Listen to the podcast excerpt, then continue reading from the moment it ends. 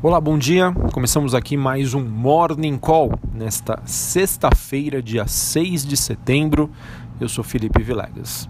Bom, olhando para o desempenho das principais bolsas internacionais, temos um dia aí ligeiramente positivo, com o S&P Futuro, principal índice norte-americano, estendendo uma alta pelo terceiro dia consecutivo e o dólar recuando levemente ante moedas de países emergentes.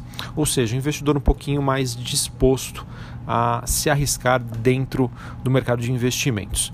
Investidores aguardam os dados de emprego nos Estados Unidos, o famoso payroll, que será divulgado hoje às 9h30. Daqui a pouco a gente fala um pouquinho sobre ele. E também o discurso de Jeremy Powell, presidente do Banco Central Americano.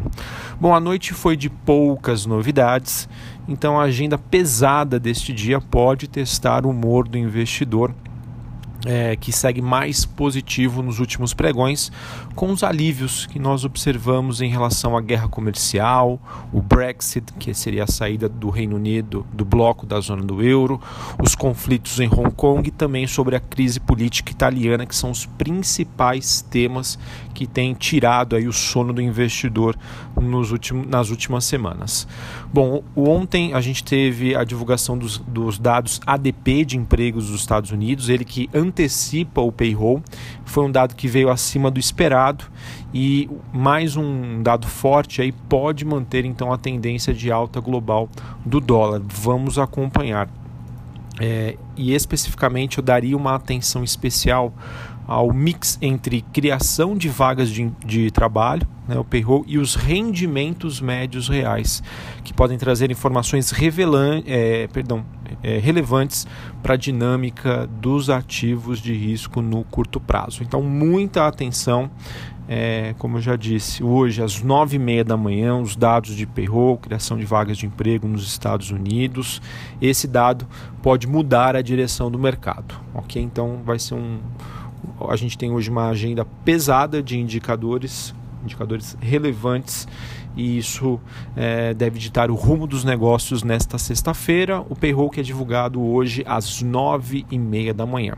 Além disso, a gente tem os comentários do Paulo, que discursa nessa sexta-feira, e também podem afetar um pouquinho as expectativas em relação ao Fed, que anuncia sua decisão de política monetária no próximo dia 18.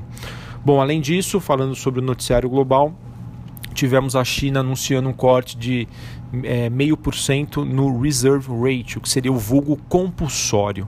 Tá? O compulsório é quando o, algum banco central ele exige que para cada depósito que é feito na, em conta corrente algum banco, ele destine isso para uma conta no Banco Central. Com a redução disso, né, ou seja, é, é uma maneira de estimular a economia, deixando o dinheiro disponível para circular, ou para que os bancos consigam emprestá-lo, por exemplo. Tá? Então é uma maneira que é, dá um estímulo adicional para o setor bancário e é uma das medidas que tende a estimular a economia, política monetária expansionista. Essa medida já havia sinaliz sido sinalizada alguns dias atrás, ela é positiva, para manter os ativos de risco sustentados no curto prazo, mas, de acordo com alguns especialistas, gestores, ainda existem dúvidas de que é somente isso que seria suficiente para reverter o quadro de desaceleração estrutural? Bom, muitos acreditam que não. Hoje também tivemos na Alemanha dados de divulgação da produção industrial de julho, que voltou a decepcionar com mais uma queda é, acima do esperado. Para vocês terem uma ideia, a expectativa era de um crescimento de 0,4 e veio uma queda de 0,6. Sinais, portanto, de desaceleração e recessão continuam espalhados, enraizados e crescentes, principalmente na Europa. A Alemanha tem sido aí aparentemente a maior prejudicada por conta dessa guerra comercial. Enfim, como eu já havia comentado aqui, o dólar tem uma ligeira baixa entre a maioria das moedas emergentes e a libra acaba recuando com o Premier Johnson decidindo insistir em novas eleições, ele que persiste na questão ainda sobre o Brexit. Sobre as commodities, o petróleo caminha para o maior ganho semanal desde julho, com a queda dos estoques, mas hoje ele apresenta um movimento técnico de correção. O WTI negociado em Nova York cai 1,5%. O Brent negociado em Londres também cai 1,5% nesta manhã. Cobre e níquel sobem em Londres e o minério de ferro cai com o aumento dos embarques em Porto da Austrália. Então, notícia negativa para Vale e Siderúrgicas. Bom, sobre o noticiário Brasil, a expectativa hoje de divulgação dos dados de inflação IPCA vai ser divulgado o IGPDI, que é a inflação calculada pela Fundação Getúlio Vargas às 8 horas da manhã, e às 9 horas a inflação oficial do Brasil, calculada pelo IBGE. E, a depender dos dados, podem reforçar as apostas em cortes da Selic, da nossa taxa de juros que foram restauradas aí com alívio externo e após o mercado também compreender que os leilões do nosso Banco Central não representam nenhum receio de repasse do câmbio para a nossa inflação. Bom, para a gente finalizar aqui sobre o noticiário corporativo, saiu uma matéria na Bloomberg dizendo que a retomada das operações da mineradora Samarco, que estaria marcada para o ano que vem, corre o risco de não acontecer em meio a atrasos na liberação de uma licença ambiental e questionamentos sobre financiamento. Para quem não sabe, a Samarco ela é controlada pela Vale e a BHP e ainda não conseguiu obter essa aprovação do SEMAD, que precisa de uma anuência do, do IBAMA para um acordo de reparação da Mata Atlântica causado pelo desastre em Mariana em 2015. Bom, além disso, a Oi confirmou que um juiz autorizou o seu conselho a eleger um COO, né, um, um gestor na parte focado na parte operacional da companhia. E para a gente finalizar os destaques corporativos, eu vejo aqui um noticiário mais setorial. Então nós temos envolvendo o setor de varejo começa nessa sexta-feira com o objetivo de estimular a economia, a, o vulgo Semana do Brasil, que seria uma espécie de Black Friday brasileira.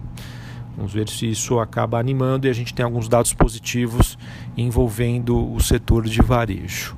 Bom, além disso, o mercado ainda deve repercutir a questão da, de uma nova assistência, a liquidez que foi proposta pelo Banco Central Brasileiro ontem e que pode derrubar os depósitos compulsórios. Isso foi uma notícia que animou bastante ontem o setor bancário. Bom, mais uma vez reforço aqui que o setor de construção civil me parece apresentar sinalizações positivas. É, saiu uma matéria no Valor dizendo que a indústria de cimento ela vê uma inversão de tendência e já revisou as suas expectativas para um crescimento maior em 2019. E o Sim dos Condes São Paulo diz que o emprego formal na construção civil teve uma aceleração muito significativa no mês de julho. Então, boa notícia, a gente sempre vem comentando aqui uh, esse destaque e que acredito que faz parte um posicionamento tático no setor de construção civil. Apenas atenção para aquelas empresas que atendem o segmento é, de baixa renda, como por exemplo a MRV, a Tenda e a Direcional. Isso porque existem muitos burburinhos ainda sobre expectativas de cortes de incentivo do governo para o programa Minha Casa Minha Vida. Então, muita atenção. É, gosto do setor de construção civil, mas é, a minha preferência seria para empresas que atendem um público de média e alta renda, como por exemplo a Iven, a Ezetec e a Cirela. Bom, pessoal, então acho que é isso a gente encerra é, essa primeira semana de setembro, uma semana positiva, como a gente comentou aqui. É, a gente teve um certo alívio na, nos, nas principais questões globais que acabam é, fazendo com que o investidor tenha uma postura mais conservadora, né? guerra comercial, Brexit, Hong Kong e a crise política italiana. Então a gente teve um respiro quanto a isso. Hoje é um dia importante para a gente saber como está a saúde da economia americana. O payroll costuma ser um, um dado aí muito observado e muito aguardado pelos investidores e vamos ver com essa informação como que os mercados reagem para a gente se posicionar para a segunda semana de setembro.